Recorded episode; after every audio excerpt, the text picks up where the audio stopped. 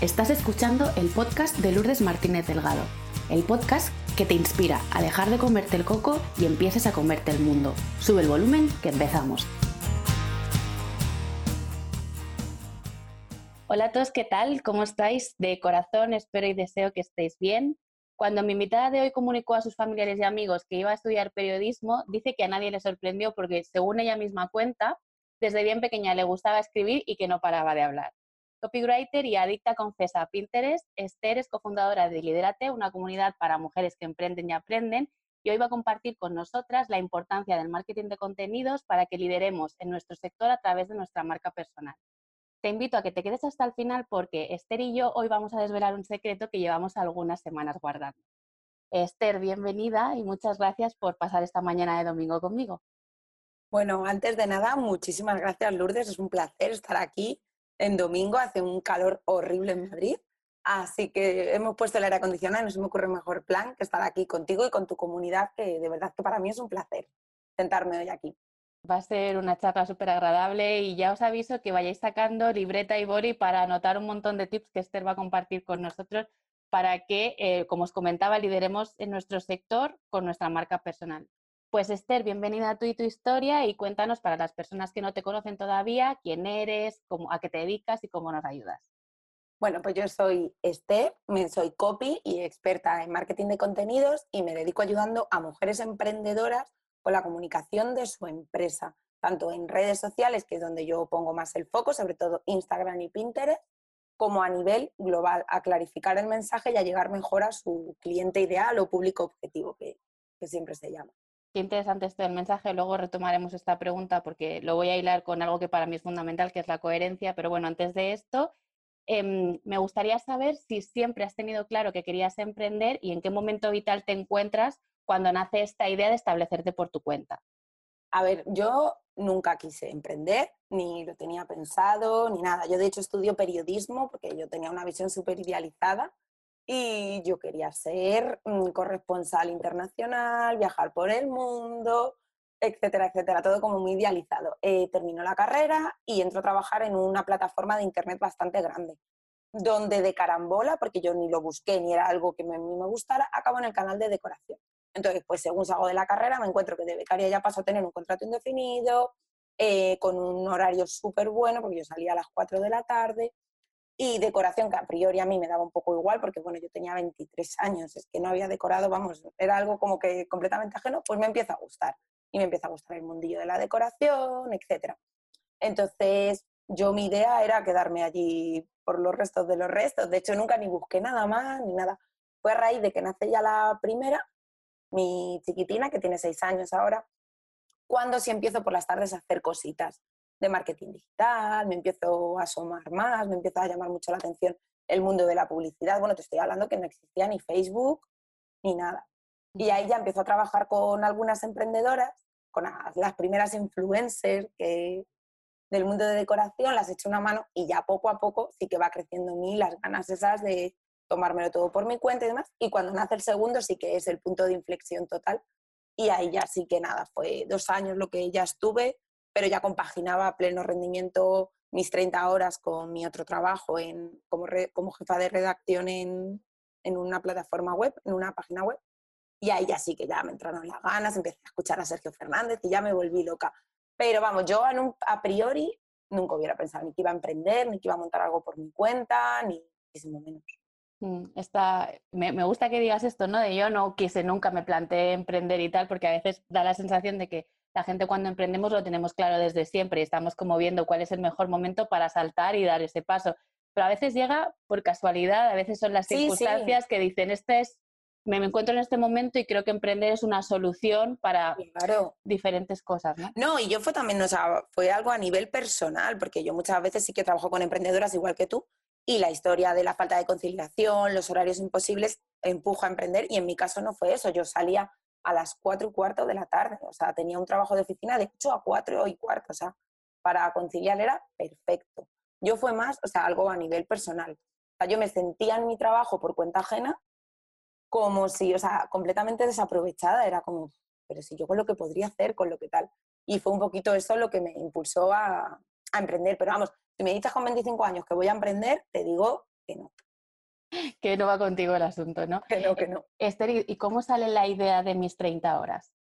A ver, todo empieza, a ver, yo lo empiezo de manera completamente orgánica. Yo empiezo a trabajar con Inés de Bode Cochic, que tiene una comunidad muy grande, y entonces yo me llevaba muy bien con ella, tenía muy buena relación. Y me dice, oye, es que las marcas me están empezando a preguntar por cuánto se cobra en Instagram. Claro, esto era 2013. Dice, y yo no tengo ni idea, ¿me echas una mano? Y fue como, bueno, pues créame una cuenta de correo y ayudo. Y entonces ya poco a poco empecé a trabajar con más marcas y demás. Y yo no era ni mis 30 horas, ¿eh? o sea, yo simplemente las ayudaba. Y ya poco a poco fue como, jo, pues ¿por qué no me hablo un blog y hablo de marketing digital, de lo que a mí me gusta, tal?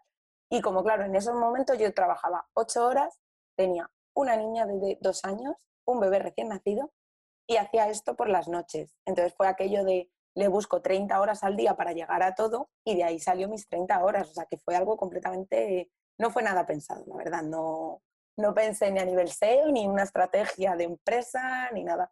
Fue todo súper orgánico y muy gradual.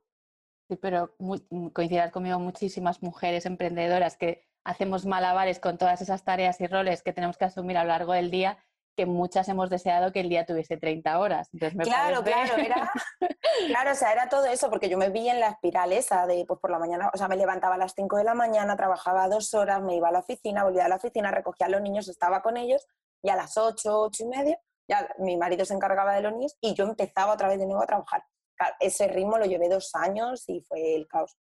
Pero claro, era como, es que necesito 30 horas al día, porque por mucho que he dejado de ya prácticamente de dormir, de tener ocio y de vivir, digo, sigo sin llegar a todo las metas que yo me había establecido.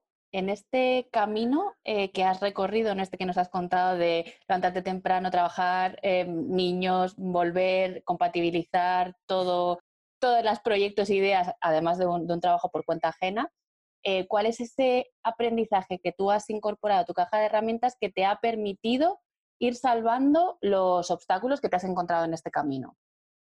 Yo ahora viendo, o sea, mirando hacia atrás, creo que haber ganado confianza en mí misma.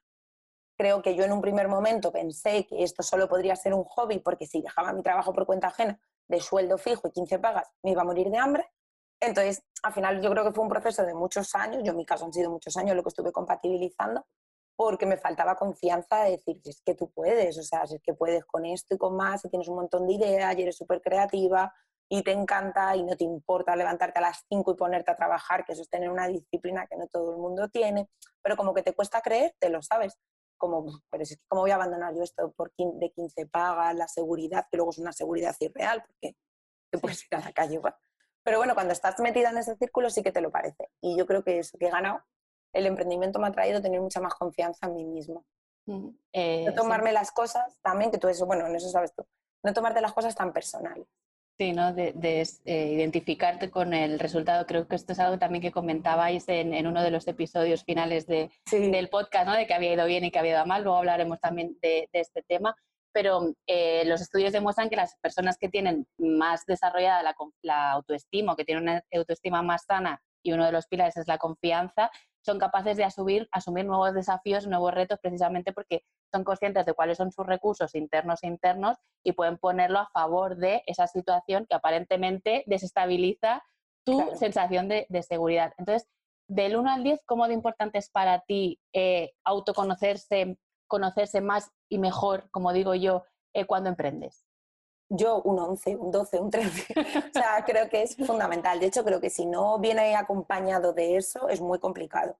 Porque al emprender sí que te encuentras, y yo aún me pasa, ¿eh? que yo tampoco llevo tanto emprendiendo, ni soy tan veterana, el síndrome del impostor. A mí eso me pasa siempre. O sea, el, uy, esto lo he hecho bien, pero ha sido coña, y si lo hago mal es porque soy un desastre, porque esto no lo controlo. Entonces creo que sí que es súper importante. Yo de hecho fue como un comienzo de empezar a conocerme mejor, una crisis que tenía, porque yo a mí el tiempo ya no me gestionaba, cuando empecé a leer más sobre el tema ya fue como que empecé, sobre todo darte cuenta de decir, uy, pues esto también me pasa como le pasa a todas, es algo normal, vamos a relajarnos, que no es el fin del mundo, ¿no? Saber relativizar, creo que es mm. súper importante. Y para eso hay que saberse conocer y saber dónde son tus puntos fuertes, dónde son tus puntos débiles y pues eso, irte conociendo poco a poco y sé que me queda muchísimo aún, ¿eh? que acabo de empezar.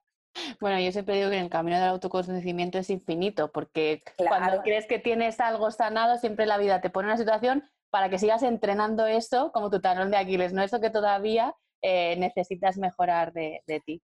Sí, además creo que para enfrentarte a cualquier cosa, para, por ejemplo, cuando lo del síndrome del impostor, que a mí me sigue pasando siempre, pero yo ya lo reconozco y ya digo, anda, cállate, que, que esta es la vocecita hablando.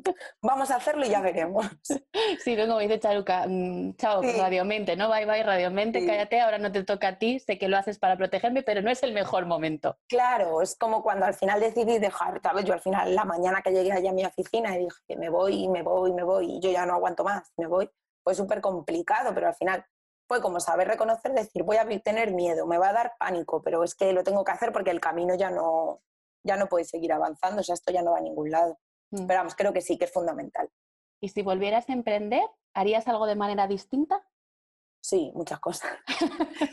Eh, la principal eso, creo que gasté demasiado, o sea, me desgasté mucho tiempo a nivel personal y a nivel profesional intentando llegar a todo porque no era viable me daba muchísimo miedo dejar mi trabajo. Yo tenía un trabajo, el sueldo no, no era un sueldazo, ni voy a decir que tenía un trabajo tal, era un sueldo normal, pero bueno, pues eran 15 pagas, era mucha estabilidad y eran 11 años en esa empresa, o sea, estaba muy asentada en ese trabajo. Entonces me costó muchísimo dar el paso. Yo, de hecho, a mí la gente me decía, pero ¿vas a dejar ya el trabajo? Porque, claro, yo esto se lo contaba a todo el mundo, o sea, cualquier persona que se sentaba conmigo, yo le contaba todos mis problemas y mis penas. Y me decían, ¿vas a dejar el trabajo? Y digo, pues sí, yo sé que sí, pero no sé en qué momento y me decían, pues déjalo en verano. Y yo, si yo sé que lo voy a dejar, o sea, si yo sé que yo aquí ya no voy a seguir, digo, pero no sé en qué momento. Y entonces el clic ese de dejarlo me costó mucho y creo que lo tendría que haber dejado antes porque luego las pruebas son que no me ha ido nada mal, que los clientes llegan, que el trabajo se va sentando, que tienes mil errores y mil meses malos y mil días malos. Pero vamos, yo para mí la balanza positiva no lo siguiente. Así que creo que ese sería uno de los errores. El no esperar, ¿no? De no desgastarte. Ese, y luego si quieres así algo como más a nivel práctico, eh, sí que creo que al principio, que eso nos pasa a muchas, eh, queremos llegar a todo el mundo y haciendo todo. Entonces a mí me decían, eh, ¿tú qué te dedicas? gestiono Instagram. Ah, pero ¿no podrías hacerme esto en Facebook? Y en lugar de decirle, no, porque no es mi campo de especialización, yo era como, bueno, vale, sí, lo hago, ¿sabes? Porque era el miedo al rechazo, era el miedo al que me dijeran que no, entonces hacía de todo y al final pues no te centras en nada. Y eso sí que creo que es algo, yo lo he visto con emprendedoras y no sé si tú estás de acuerdo conmigo, que es algo como súper lineal y que nos pasa a todas al principio, que no especializamos nada y queremos hacer todo y a todo decimos que sí y que valemos para todo y al final un error total. Y coincido contigo en el tema de de especializarte, ¿no? De buscar un nicho y, el miedo que hay a esto que tú dices, a que no te compren, a que no les gustes, ¿no? Es como quiero abarcar a todo el mundo porque así, erróneamente creo que voy a tener más posibilidades y es todo lo contrario, también he pasado por ahí, es como, mm. jolín, llevo tanto tiempo comunicando y tal y no veo que haya resultados. Hasta que mi, mentora me dijo, es que estás hablando para todo el mundo y para nadie. Dije, ah, claro. vale. Pues va a ser que sí. Va a ser que va por ahí un poco, un poco el tema. Em, no sé si estarás de acuerdo conmigo, pero parece que a raíz del COVID, ¿no? de esta crisis sanitaria que hemos vivido, eh, nos hemos puesto las pilas y a mí me da la sensación de que se está hablando más que nunca sobre marca personal, diferenciación, visibilidad, posicionamiento. Tú apuestas por el marketing de contenidos en este sentido. Cuéntanos, ¿para qué debemos eh, ofrecer contenido de valor y cómo lo hacemos para obtener esos resultados que estamos esperando? Vale, Sí, yo creo que el COVID sí que ha puesto el tema sobre la mesa de una manera, pero yo creo porque lo ha acelerado. Yo creo que era una tendencia que ya estaba, pero claro, de pronto te ves en tu casa gente con negocio físico que lo quería pasar al online, gente con negocio online que quería dar el salto. Entonces yo, de hecho, el otro día hablando con Pat Carrasco, que bueno, la conoceréis, que es súper... Y ella le llama la aceleradora COVID, o sea, que eran cosas que ya pasaban, pero se han acelerado. El marketing de contenido yo para mí es primordial porque es el cimiento de la empresa. O sea, el marketing de contenido, o tú para vender en Internet necesitas autoridad, confianza y coherencia. Pues el marketing de contenidos te da eso. O sea, te da un mensaje para lanzar a tu público objetivo, para hacerte autoridad y hacerte experta en un nicho, porque no podemos ser expertas en todo. Te da confianza, porque al final la persona que te va a comprar tiene que confiar en ti, porque es que te está comprando en una pantalla. Nosotras encima, que vendemos servicios ya ni te cuento, porque si vendes un bolso, pues al final el bolso llegará a casa y verán que la piel es la mejor piel del mundo y que está todo diseñado, pero nosotras es algo súper... Entonces, el marketing de contenidos es eso. Yo, por ejemplo, cuando me hablan de publicidad, de Facebook Ads, etcétera, digo, por supuesto, digo, o sea, Facebook Ads y eso es como pasar de ir por una carretera comarcal a pasar a la autopista de peaje. Pero mucho cuidado, que el marketing de contenidos esté bien hecho. Porque si tú empiezas a pasar a Facebook sin tener la base hecha, la gente no va a encontrar nada. Conclusión, va a ir a tu web y va a rebotar, así que es coger el dinero y tirar. Entonces, no es incompatible con lo otro, pero yo sí creo que el crecimiento orgánico es fundamental. El crecimiento orgánico se consigue con un marketing de contenidos, con ofrecer mucho valor, con estar muy pendiente de la comunidad, aunque sean 500 personas. Pues cada vez que haya un comentario, tú lo contestas. Si alguien tiene una duda, se la ofreces. Y yo creo que es la base de todo, de una buena estrategia comercial o de una buena estrategia de ventas, me da igual lo que vendas, zapatos, servicios, cursos, infoproducto, tienes que tener eso, la confianza de tu público y que la gente te perciba como una persona que controla mucho de ese campo, porque es que si no, no te van a comprar. Es mm. tontería.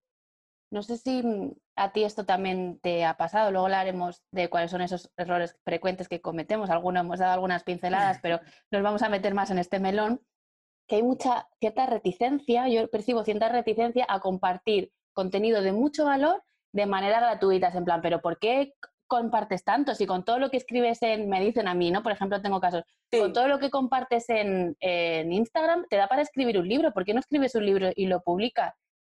¿Esto, ¿Esto pasa? Sí, esto pasa muchísimo. Y nosotros que vendemos servicios está como más visto que empecemos a dar webinar o que hagas un Instagram televisión dando trucos.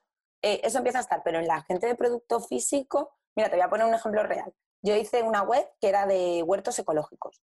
Y entonces él, en un primer momento, luego ya que le cambió el chip, decía, pero ¿cómo voy a, voy a ponerme a compartir el calendario de plantación? Digo, pero vamos a ver, el calendario de plantación, digo, si es que no lo has inventado tú.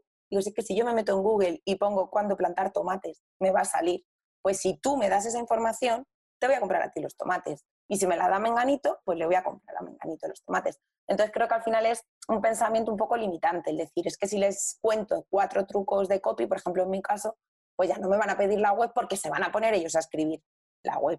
No, pues seguramente lo que van a hacer es que van a pensar que les gusta cómo lo transmito, dicen, ah, pues me gusta para hacer textos.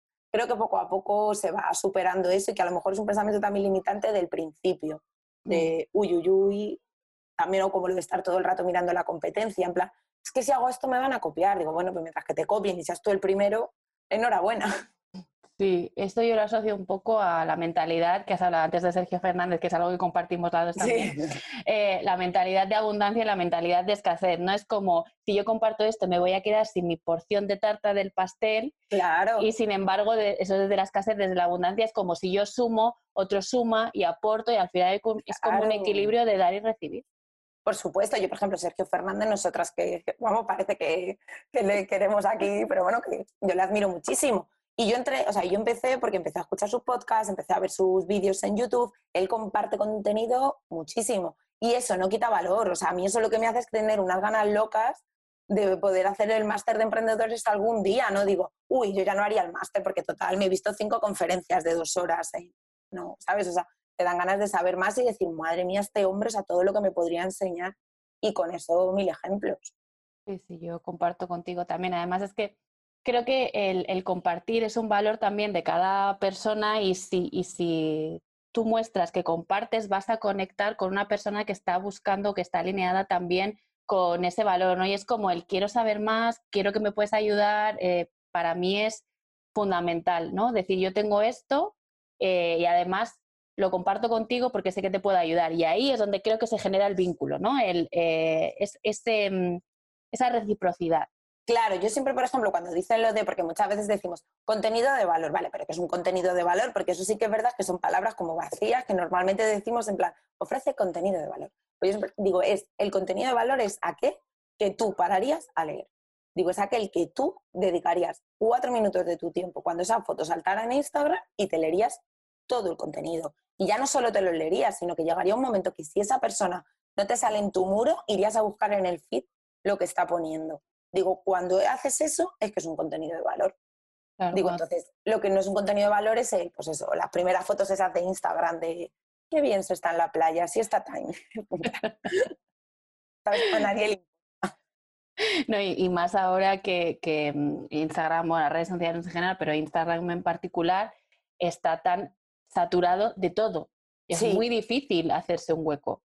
Sí, sí, de hecho, bueno, con el COVID lo hemos vivido yo he vivido el confinamiento con dos niños súper pequeños, así que no he hecho ni una décima parte de lo que hubiera querido, pero yo recuerdo coger el móvil y era como directo de no sé quién con no sé quién, directo de no sé quién con no sé cuál, apúntate a mi webinar, apúntate a mí no sé qué. O sea que estamos, todo el rato nos están llegando, entonces necesitamos eso, un contenido que nos diferencie, tanto visual como a nivel de texto, para enganchar a la gente y que la gente pues se sienta atraída hacia nuestra marca o hacia lo que vendemos.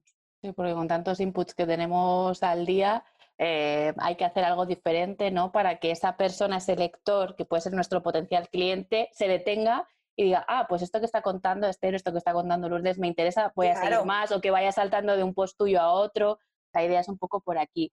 Pero, ¿cuáles crees tú, has dicho antes, el no especializarnos, ¿no? que es algo que hemos vivido las dos? Sí. ¿Cuáles son los errores más comunes que tú ves eh, en los clientes que te llegan?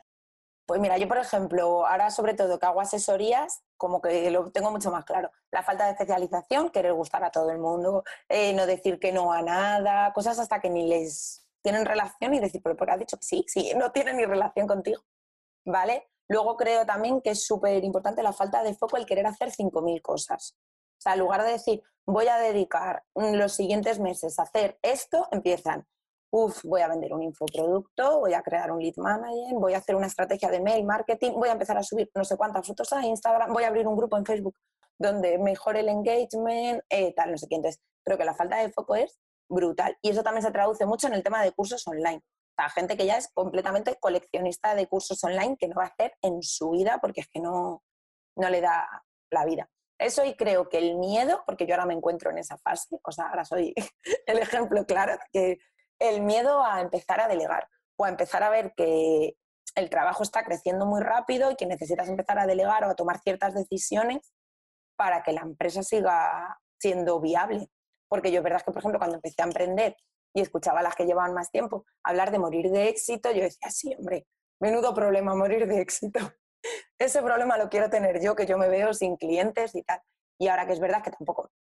Pero claro, sí, o sea, las horas son las que son, no dan para más. El COVID, en muchos casos, a muchas como yo, que tenemos los niños más pequeños, nos han hecho que esas horas se reduzcan aún más.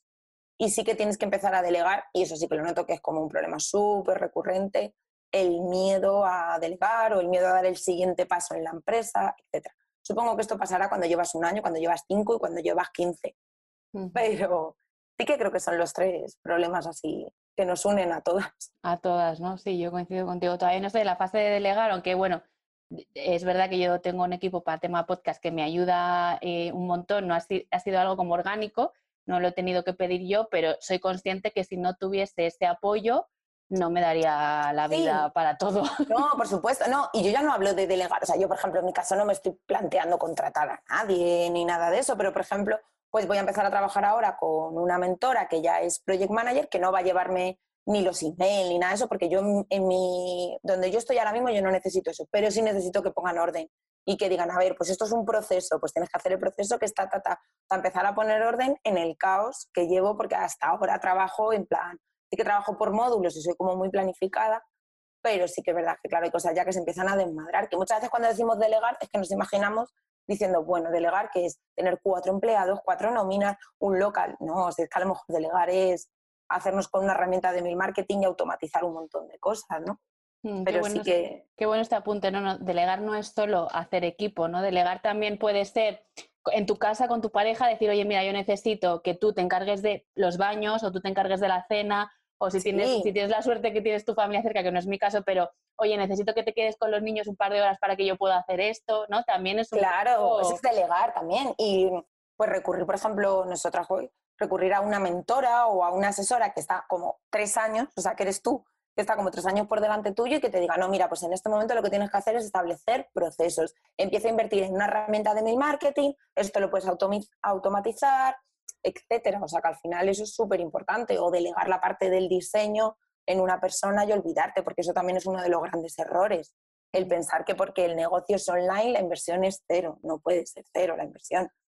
Mm. Porque tú no puedes hacer branding, no puedes hacer los textos de la web, no te puedes hacer las fotos, no puedes aprender Facebook Ads y no puedes aprender lanzamientos y no sé qué más, porque al final no vas a hacer nada. Mm. Entonces sí que creo que es súper importante eso, que quitarnos el chip ese de que delegar es tener empresas de 10 empleados, 10 nóminas locales y no sé qué, porque al final es lo que nos da miedo, decir, ¿cómo voy a asumir yo ahora mismo un gasto así? ese gasto, pero al final, si lo planificas bien y tienes una buena estrategia, es una inversión al final. Es una inversión, totalmente. O sea, yo, por ejemplo, vamos, yo ahora que me empecé a trabajar con la mentora, que yo el primer día cuando cerré el ordenador fue como, pero yo, pues esto, ¿por qué no lo he hecho antes? Si es que ahora lo tengo todo clarísimo, ¿sabes? Y eso, y las comunidades, como nosotras hacemos, los cursos y todo eso, pues ayudan muchísimo. O sea, y no es un gasto, es una inversión totalmente, porque si no es imposible seguir creciendo, no puedes. Sí, sí, yo, vamos, estoy súper de acuerdo contigo. De hecho, yo si volviese a emprender, si volviese a empezar, lo digo siempre, antes de invertir en una web, que yo estoy muy contenta con mi web, habría invertido en una mentora. Sí. para que me ese foco que te falta al principio y esto me he sentido súper identificada con voy a aprender de esto, de esto y de esto para hacerlo yo sola y al final es no te estás dedicando a lo tuyo, porque quieres abarcar tantas cosas que no te estás dedicando a lo tuyo. A lo mejor tienes que ir más despacio e ir invirtiendo un poquito en cada una de esas facetas que necesitas, pero que tú no tienes por qué controlar. Sí, yo cuando tratamos este tema de las asesorías muchas veces le digo, vale, digo, si ahora no quieres, me parece perfecto, pero empieza a pensar en decir, por ejemplo, en septiembre eh, contrato la primera mentora y pues tú ves, pides presupuesto, ves con alguien con el que congenies, con el que no sé qué, digo, y empiezas a guardarte el dinero. Eso o pensar, cuando facture tanto al mes, hago esto. Pero luego no dejarlo, porque luego muchas veces nos pasa que hemos llegado a esa cifra que nos habíamos puesto y decimos, bueno, esperamos dos meses más y ya hago no sé qué y no. Y sobre todo lo de delegar, a mí eso la verdad es que no me cuesta. O sea, si tú delegas a una persona es que tienes que confiar en ella porque lo va a hacer mucho mejor que tú. O sea, y ya está, que tampoco es que no puedes ser la mejor en todo. Sí que saber un poquito de todo porque no puedes delegar algo y decir adiós, pero al final confiar porque eso también a veces cuesta mucho. Sí, sí, ahí también aparecen pensamientos y creencias limitantes en este, en este sentido. Eso lo sabes tú mejor que yo. un, poquito más. Tú por experiencia y yo por experiencia porque... yo me la he dado, pero tú... ¿Tenemos que estar presentes en todas las redes sociales? No, para nada. Para nada, para nada, para nada. Yo, por ejemplo, trabajo con gente que es como tienen negocios tipo, pues es que no sé, por ejemplo, una chica que es logopeda y yo te lo digo, digo, es que para ti Instagram a lo mejor, digo, no es, digo, LinkedIn es mucho más importante para ti. Y a veces que nos empeñamos en estar en Facebook, en Instagram. Yo ahora, por ejemplo, hay gente que me ha preguntado si van a estar en TikTok. Digo, pero si tú vendes, o sea, si tú vendes bolsos de determinada categoría, ¿tú crees que alguien de 15 años se va a poner a comprarte a ti un bolso? Pues es que no hacen nada. O sea, TikTok es una red social que está genial, pero es un público súper adolescente, súper jovencito, que posiblemente con nosotras no casa, ¿sabes? Con 16 años nadie va a comprarte un servicio de mentoría porque están a otra cosa y se lo están pasando genial, que está muy bien, pero no. Entonces sí que creo que es verdad que hay que poner el foco solo al principio en una red social y luego poco a poco ir aumentando, ¿sabes? O sea, esto es como cuando ya juegas, o como si hacen malabares. Pues si con una pelota ya estás muy cómodo, pues te coges la segunda pelota y empiezas a hacer malabares con dos pelotas. Entonces, yo, por ejemplo, para mí, desde mi punto de vista, sería Instagram como el escaparate de tu tienda Pinterest como lo que genera tráfico y te lleva tráfico a tu, a tu web, porque es verdad que Pinterest no te da escaparate tanto como Instagram, pero te genera tráfico y te posiciona en Google. Que Instagram no te posiciona en nada, que es súper importante. Luego hay gente que le va muy bien Facebook, sobre todo si la media de su cliente sobrepasa los 45, 50, hay Facebook que está más, pero si no, a lo mejor Facebook, así que lo puedes dejar residual y ya está. Y luego, para perfil profesional, LinkedIn es súper interesante y muchas veces no lo explotamos todo lo que lo deberíamos de explotar. Y en LinkedIn se mueven muchísimo contacto, puedes hacer muchas relaciones, puedes abrirte campo que no es tan visible como un Instagram, pero es que tú te tienes que preguntar lo que quieres. Porque yo creo que muchas veces caemos en ese error. Yo sobre todo lo veo con Instagram, que es donde tengo mucha... ¿Dónde más? Que dicen, claro, pero es que a mí subir lo que como... Y digo, pues es que ¿por qué vas a subir lo que comes? Es que ¿sabes? O sea, no eres una influencer. O sea, si tu objetivo es ser influencer, sí, tienes que subir un cierto estilo de vida, tienes que mostrar lo que haces, lo que no haces, porque quieres influir en muchísima gente y generar comunidades inmensas para que las marcas se fijen en ti. Pues que si tú vendes servicio, pues es que a lo mejor con una comunidad de 4.000 de personas eres súper feliz, porque es que tampoco vas a poder dar servicio a mucho más, ¿sabes? Entonces, pero no, no, lo de las redes sociales, no, por favor. Una red social y cuando una red social ya va suavecita, la segunda. O un mail marketing que me parece como un pilar muchísimo más importante que estar pegándonos en redes. Entonces tú recomendarías, eh, si tuviéramos que empezar. Yo si tuviéramos que empezar, pondría todo el foco en Instagram. Una vez que Instagram estuviera controlado, si tenemos blog, sí que empezaría a poner mucho recurso en Pinterest porque me va a traer tráfico al blog, porque en Instagram, hasta que no tienes el desliza para arriba, que son 10.000 seguidores, el tráfico que te trae Instagram es súper residual. Es gente que ya te conoce, le gustas mucho y se toma la molestia de ir a tu web, que eso no pasa mucho.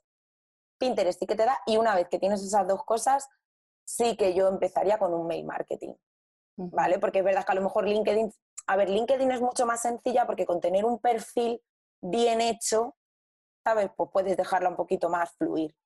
Pero sobre todo tener una buena estrategia de mail marketing, empezar a tener contactos, sobre todo si eres o tienda o vendes servicio, pero sabes que el siguiente paso o el paso a futuro será vender un infoproducto o empezar a escalar de esa manera. Creo que es lo básico. Y luego, a ver, depende. Si tienes una tienda de ropa mm, súper juvenil, pues sí que a lo mejor TikTok te tienes que meter en ese. Mm. Pero sin, porque esté de moda, que muchas veces pasa eso, en el COVID pasó. Se abrió cuenta en TikTok todo el mundo y es que había gente que era como, ¿tú qué haces aquí? Claro. es que no. Sí, es un poco tener en cuenta tu, tu, público objetivo, a quien tú te estás dirigiendo, ¿no? Y qué tipo de redes consumen y si tú valorar si tú debes de estar ahí o no. Por lo que dices, si tu público objetivo son adolescentes, a tope con TikTok. Claro. ¿No? Claro, por ejemplo, si eres psicólogo, pues yo te diría que LinkedIn para ti es súper importante. Otra cosa ya es que seas psicólogo y digas, no, pero es que yo quiero hacer workshop o quiero hacer una membresía o quiero hacer cosas y tal. Bueno, pues a lo mejor Instagram sí empieza a entrar dentro de tu terreno. Pero si no, pues a lo mejor no necesitas tampoco tener, o a lo mejor tener poco recurso en Instagram. ¿sabes? Usar Instagram como tarjeta de presentación, que también me parece una opción súper interesante para algunas marcas que necesitan tener pues es una tarjeta de presentación bonita, pero no estar subiendo cuatro contenidos semanales, haciendo stories, haciendo no sé qué, porque no les hace falta. Vale, ya hemos hablado de la importancia de la calidad de los contenidos, hemos hablado también de dónde encontrar a nuestro público objetivo y qué, qué perfiles debemos de, de abrirnos, no volvernos locos para no perder el foco este que hablábamos al principio. Eh, ahora a mí me gustaría hablar de otro tema que has hablado al principio, que es eh, el tema de la coherencia. ¿no? Me parece fundamental que te dediques a lo que te dediques y estés donde estés, en cualquier red social, me da igual, que haya una cierta coherencia entre lo que dices y lo que haces y que esté alineado con aquello que tú verdaderamente eres. Además, esto lo has dicho tú antes, ¿no? Para posicionarte tienes que tener confianza, tienes que eh, ser coherente con lo que tú dices cómo tiene que ser nuestro mensaje, cómo comunicamos eh, esa coherencia para que conectemos con nuestra audiencia. Vale, yo creo que el mensaje lo primero que tiene que ser es sencillo, porque muchas veces el problema es que nos enredamos en mil cosas y queremos comunicar eh, cuatro cosas que vamos a hacer, cuatro cosas que tenemos previstas, cuatro cosas que creemos, etc. Entonces yo siempre digo como que tu empresa se base en tres diferenciales y a partir de ahí trabajar esos tres diferenciales que son lo que te va a dar coherencia. Luego, eh, cuando hablamos de empresas chiquititas como las nuestras, emprendedoras, etcétera, muchas veces empezamos a ver, mi cliente ideal hace yoga o pilates, eh, come tomate ecológico o come... Es que es mucho más sencillo porque en el 80% de los casos tu cliente ideal eres tú. Sé que le estás vendiendo a una persona igual que tú. ¿Sabes? Estás empatizando. Yo, por ejemplo, en mi caso, no muestro mucho a los niños, pero sí que a veces pues hubo cosas sobre la conciliación, la falta de tiempo por la maternidad, etcétera. Pues eso es coherente porque yo tengo dos niños muy pequeños, no sería coherente si yo tengo, ¿sabes? Si no tengo hijos o si tengo un hijo de 30 años, pues es que claro, el tiempo y los recursos son otros, pero yo creo que sobre todo para llegar a tu público es conocerle muy bien, que muchas veces eres tú mismo, porque al final, por ejemplo, en el podcast a mí me pasa y seguro que a ti también, que muchas veces el criterio para entrevistar a alguien es decir, pues es que me apetece tomarme un café con esa persona y me apetece conocerla, pues, pues si a ti te gusta, le va a gustar a tu audiencia y eso le da coherencia a todo. Sí, estoy de acuerdo contigo esto que dices, ¿no? Que tu público objetivo al final eres, eres tú. Sí. Es gente con tus mismos intereses o con... O circunstancias, situación. Sí, o pues, por ejemplo, eh, lo que hablábamos antes, por poner un ejemplo así un poco, si tú tienes uno de huertos, es que tu público objetivo es una persona que vive en una ciudad, porque si vive en el campo no te va a comprar un huerto de nada, vive en una ciudad igual que tú, no tiene espacio, pero sí tiene una gran preocupación por la alimentación. Y si no tiene esos requisitos, pues es que no es tu público. Porque si a una persona le da exactamente igual tomar el tomate del súper envasado y no ha mirado una etiqueta en su vida, pues es que le va a dar igual el tomate ecológico porque no lo va a valorar. Entonces es una guerra que vas a perder de antemano, porque no se ha dado ni cuenta que puede ser un problema tomar un ultraprocesado. Entonces sí que creo que en eso es súper importante y eso casa muy bien con nosotras, que es una de las grandes cosas por lo que una marca grande, ya te digo yo, que mataría por tener tan, tan, tan, tan fichado a su cliente, porque claro, si que eres tú misma.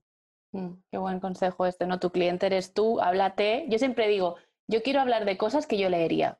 O quiero traer lo que tú has dicho al podcast, personas con las que yo me iría a cenar, me tomaría un café y que me, que me, ¿sabes?, me nutran. Claro, claro. Y yo en Instagram eh, cuelgas contenido que a ti te gustaría encontrarte y te gustaría leer.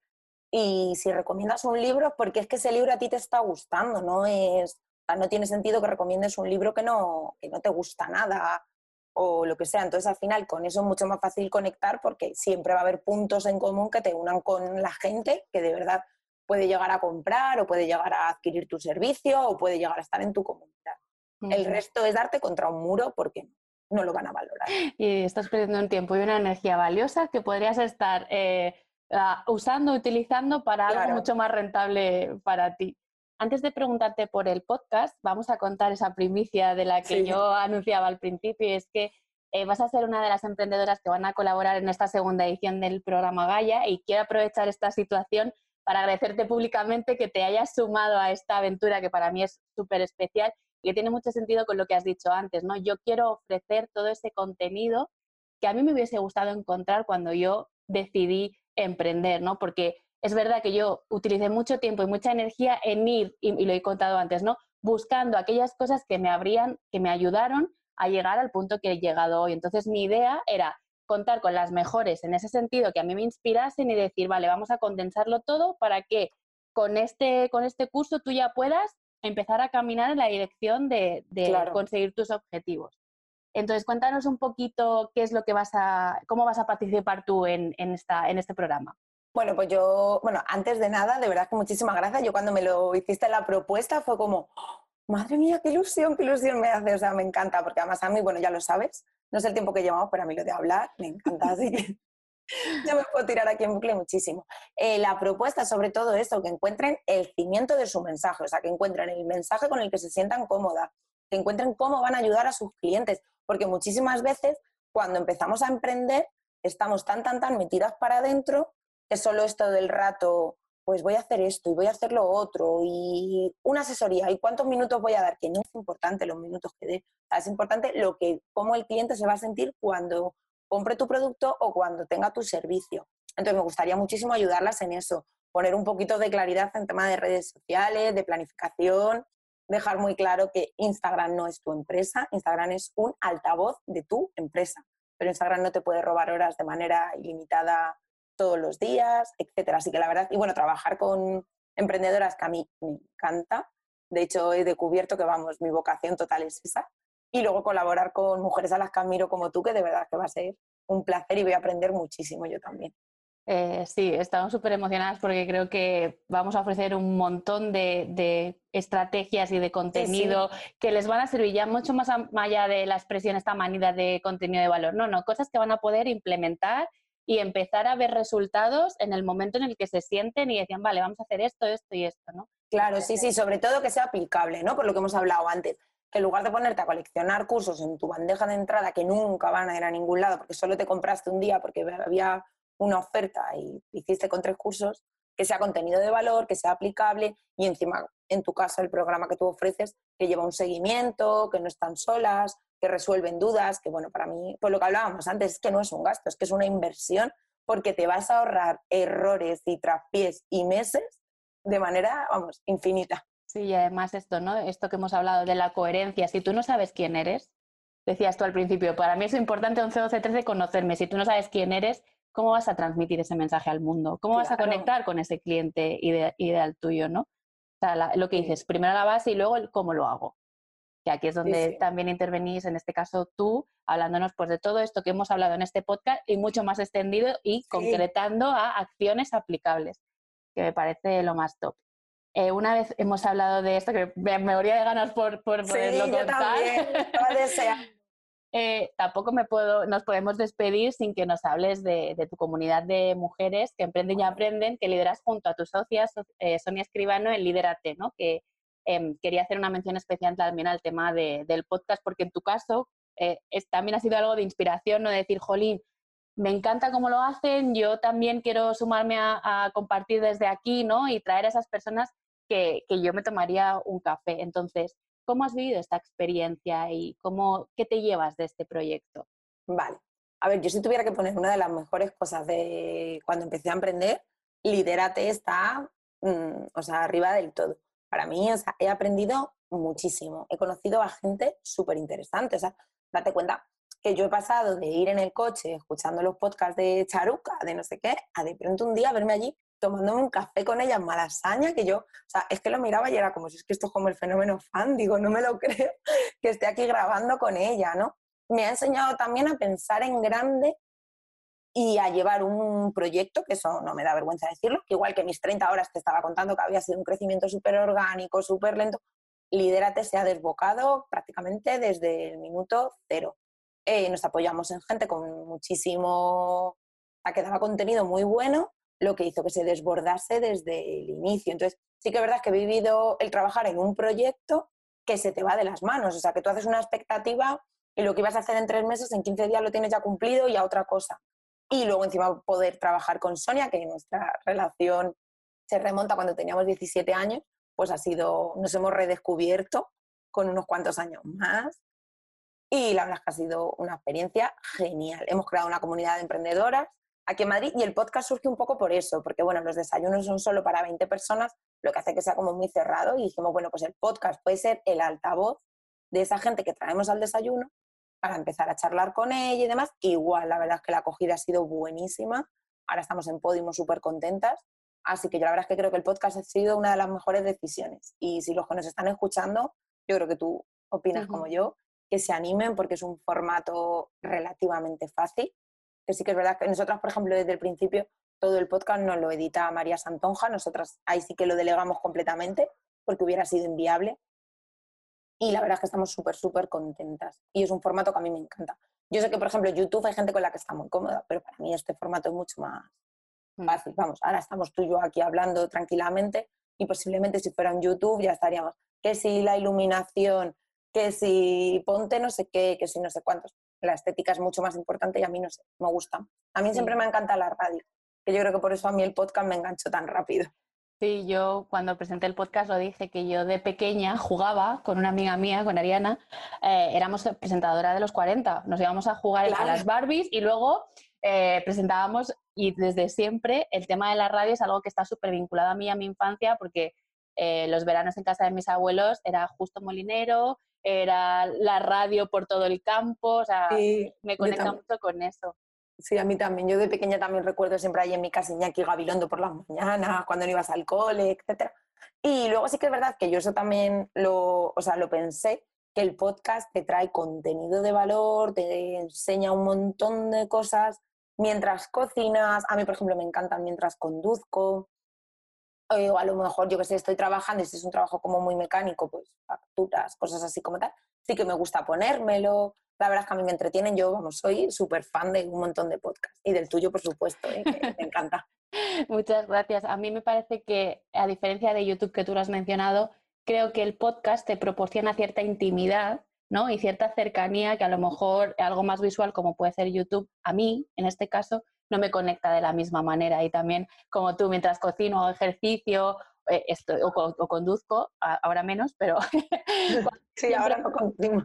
Ah, siempre iba escuchando eh, algún podcast, algo que, me encanta. Me parece un formato muy sencillo de consumir es sencillo de consumir, no es ultra complicado, que bueno, yo qué sé, por ejemplo, pues los podcasts que todas seguimos, Charuca empezó con una grabadora que los primeros audios eran de pegarse un tiro, pero bueno, el contenido era bueno y, salió para adelante. Es sencillo por eso. Y que es verdad que luego muchas veces tenemos siempre la sensación como que hemos llegado tarde. A mí, por ejemplo, en Instagram me pasa, porque hay gente que dice, es que hace ocho años en Instagram subía seguidores, porque no sé qué, no sé cuánto. es como si es que yo no voy a llegar a los 10.000, o sea, ni aunque esté en los próximos 30 años en Instagram. Y esto sí que es un formato nuevo y yo creo que es un formato que va a seguir creciendo muy rápido. Entonces, estar desde el principio, pues lógicamente te dará una ventaja frente a la gente que luego empieza a venir, que eso no quita para que de pronto venga una y lo haga súper bien y se lo lleve todo de calle. Un ejemplo ha sido La Forte, que nada, en cinco capítulos estaba ya codeándose con la Mitre, ¿sabes? Sí. Pero, pero no quita de eso, de que para nosotras como emprendedoras es una plataforma súper buena. Vamos, yo ha sido uno de los grandes aciertos, apostar por el podcast sin lugar a dudas. Sí, yo también coincido contigo que fue, tenía mucho miedo por estas creencias limitantes que tiene una, en plan, yo no soy periodista, yo no sé comunicar, yo no sé y al final dices, pero si era algo que llevabas queriendo un montón de tiempo hacer, por simple hecho de compartir, ya comunicarás mejor o peor, ¿no? Pero es como por compartir y traer esas personas que a ti te inspiran y poder inspirar a, a, más gente y eso, el altavoz que tú hablabas, me encanta esta idea. Em, antes de que nos cuentes dónde te podemos encontrar, hay una pregunta que como la Forte, eh, ah. salvando muchísimo las diferencias, ¿vale? Eh, me gusta hacer a todas las personas que, que, pasáis por aquí y es saber cómo trabajar con una copy experta en marketing de contenidos y Pinterest como tú puede ayudarnos a que dejemos de comernos el coco y empecemos a comernos el mundo. A ver, yo creo que los textos muchas veces son los grandes olvidados. Cuando emprendemos, muchas veces ponemos el foco en que nos hagan un logotipo súper bonito, que es súper importante, o sea, que nadie de diseño ahora esté diciendo, ¡ah, qué dice! Y nos hagan unas fotos increíbles con tostadas de aguacates, cafés con corazones y mil cosas. Pero es que el texto lo que va a crear empatía, lo que va a comunicar, lo que va a hacer que conectes con tu público y lo que te va a hacer cercana, o sea, como una persona que entiendes el problema que tiene esa persona y que puedes ayudarla a solucionarlo. Por eso creo que el copy es fundamental en la web, que es como la primera parte o la base que deberías de tener, porque yo sí que defiendo muchísimo web y blog casi innegociable.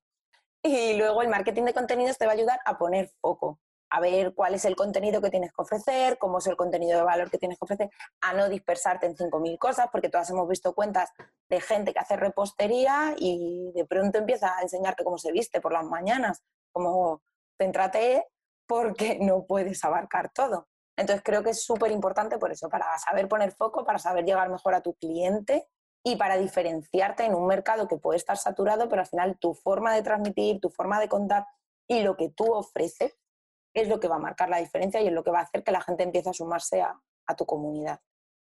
Totalmente de acuerdo contigo que las palabras, el texto es fundamental para conectar desde ahí con, cualquier persona a la que tú crees que le puede ayudar y que ella sienta que eres tú esa persona que va a resolver ese problema que le ha traído hasta ti. Al final hay tanta competencia y hay tanta oferta que tienes que saber comunicar cómo tú, a tu manera y con tu expertise, puedes ayudarle a resolver eso que ahora mismo le está haciendo sufrir o que le genera un problema o una dificultad. Sí, sí, totalmente. Bueno, de esto luego hablaremos en tu programa con todas tus alumnas. Las voy a dar muchísimo la pesadez con esto que el marketing de contenidos también te ayuda a algo central en el mundo del marketing online y del marketing presencial, porque muchas veces hacemos la distinción y al final el marketing es marketing, que es que tú, el foco no está en ti, o sea, el foco está en la persona, o sea, tú eres la persona que ayudas a esa persona a lograr lo que quiere. Entonces, el marketing de contenidos es muy buena herramienta para eso, porque sí que te ayuda a darle a esa persona que es el héroe y el protagonista de todo los recursos que necesita para llevar a cabo lo que, el reto que se ha propuesto o lo que quiere hacer. Y cuéntanos un poco, Esther, ¿cuáles son los servicios que en este momento ofreces? ¿Cómo tú eh, nos puedes ayudar?